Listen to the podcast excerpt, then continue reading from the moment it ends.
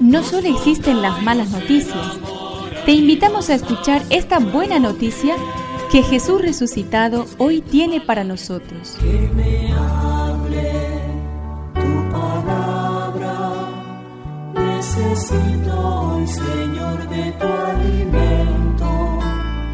Hoy en todo el mundo se escuchará esta palabra. Mateo 22 del 34 al 40. En aquel tiempo, cuando los fariseos se enteraron de que Jesús había hecho callar a los saduceos, se reunieron en ese lugar, y uno de ellos, que era doctor de la ley, le preguntó para ponerlo a prueba. Maestro, ¿cuál es el mandamiento más grande de la ley?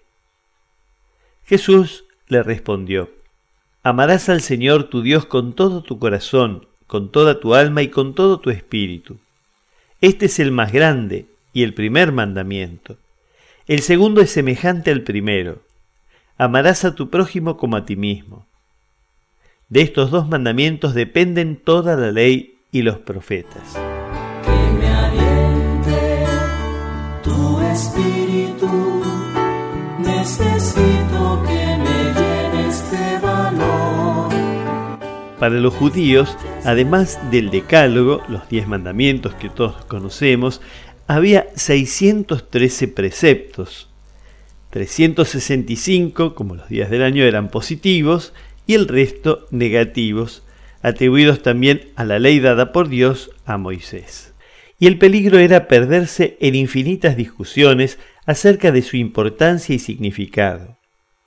Jesús, que no es escriba ni fariseo, ni maestro de la ley, encuentra la respuesta sin caer en la trampa de enredarse en discusiones inútiles. Es el amor el único mandato, o mejor, el único deseo de Dios. Y es en amar donde hay que poner toda la persona con sus recursos, potencialidades y energías, y todo lo demás se da por añadidura.